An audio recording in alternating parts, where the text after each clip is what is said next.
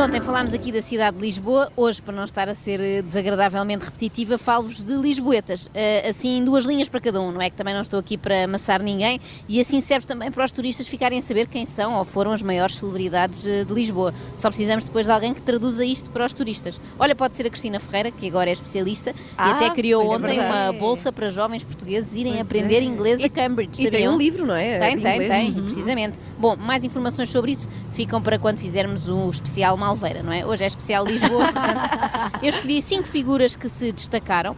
Começamos pelo Fernando Pessoa, nasceu em Lisboa em 88, mas não deste século, não é? Pois. 1888. E apesar de ter sido o nosso mais brilhante poeta, teve como castigo ficar eternamente num banquinho em frente à brasileira, o café com os empregados mais antipáticos de Lisboa. Grande, grande azar, de facto. A estátua de Fernando Pessoa é a mais paciente da cidade, já que atura todos os dias centenas de turistas que se sentam ao seu colo para tirar fotografias. Apesar de ser alfacinha, Fernando Pessoa foi viver para a África do Sul aos 7 anos e fez lá os seus estudos secundários, o que talvez explique o seu brilhantismo. Se calhar, se dependesse do ensino português, ainda hoje estava a tentar passar a métodos quantitativos. Mas foi em Lisboa que ingressou na faculdade, acabando por abandonar o curso de letras ainda antes de concluir. Fica aqui um bom argumento para os estudantes que queiram desistir da universidade. Digam às vossas mães que nem o Pessoa, que é o Pessoa, acabou o curso. é? Ah, pensava que era digam às vossas mães que querem ser poetas. Não, eu espero é que elas não saibam, que as mães não saibam, que ele morreu pobre e só teve sucesso depois de morrer. Ah, Isso isso não aí- vai agradar uma mãe, não Pois é? não. Vasco Santana, o gordo mais famoso de Portugal até aos anos 60, década em que viria a nascer já roliço o Fernando Mendes. Outro incontornável é, Lisboeta, é muito verdade, é verdade.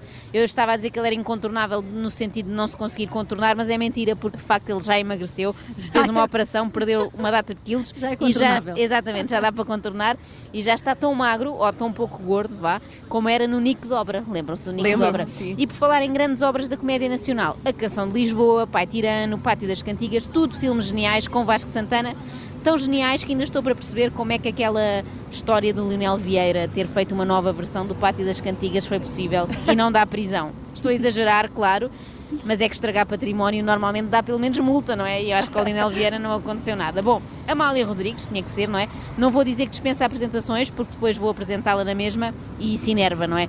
Trata-se da maior fadista portuguesa e conseguiu numa altura em que nem sequer havia Instagram, nem concursos de dança na TVI em que as fadistas pudessem participar. Bom, mas também não estou aqui para falar da Cuca Roseta, que apesar de Lisboeta ainda é muito nova para entrar nesta lista. Amália Rodrigues cantou em Londres, Paris, Rio de Janeiro eh, e para ser tão grande como Tony Carreira só lhe faltou fazer o me- mega piquenique do continente. ainda não havia.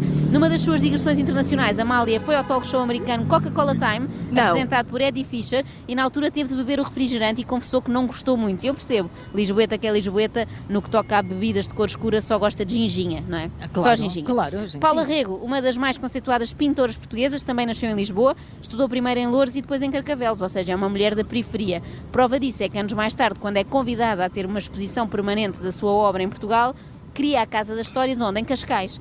Talvez por causa do preço das rendas em Lisboa. É que já há apartamentos no Chiado a custar o mesmo que alguns quadros Que da alguns Paula países, Rego. que alguns também, também. Não sei se sabem, mas há um quadro da Paula Rego que foi leiloado por 1 milhão e 600 mil euros. Uau. A obra de Paula Rego é tão complexa que nem sempre é fácil para os comuns mortais interpretá-la. Só gente com QI superior, como Jorge Jesus, entende na plenitude da arte de Paula Rego, de tal forma que ele olhou para um quadro de Maria, não sei se se lembram, e perguntou: está a chorar? Só ele percebeu. Bernardo Silva, por fim, tínhamos que acabar com o futebolista. E antes comecem a perguntar porque é que eu escolhi este jogador e não outro, Sim, de outros porquê? clubes, Porquê? etc.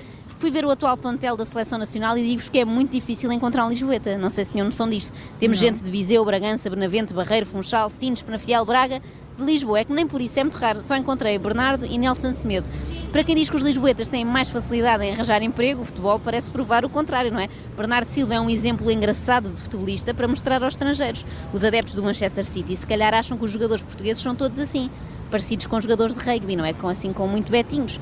Bernardo tem ar de beber o chá das 5, dar só um beijinho, usar um pullover pelas É costas. um querido. Sim, sim. É- é um e, cha- e chamar tia à mãe do Bruno Fernandes se for lá a casa, não é?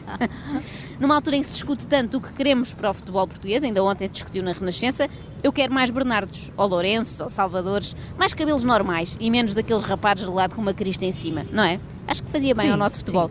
Se os futebolistas são os nossos maiores embaixadores, era bom que começassem a seguir as regras do corpo diplomático. bom, e pronto, chega de ser desagradável com Lisboa e com Lisboetas. Mal posso esperar por ir amanhã para Braga Ui. ser desagradável por lá. Olha, a Iva Domingos que se cuide, não é? Assim de repente é o nome que me vem à cabeça. Eu estava a pensar, falavas dos preços dos apartamentos no Chiado. Sim. Agora façam lá contas. Quanto custará um apartamento no Chiado Com com, um quadro quadro da da Paula? Rego? Vai, isso é triplicar o valor. Acorde com a Joana, a Ana e a Carla. Às três da manhã. Na Renascença.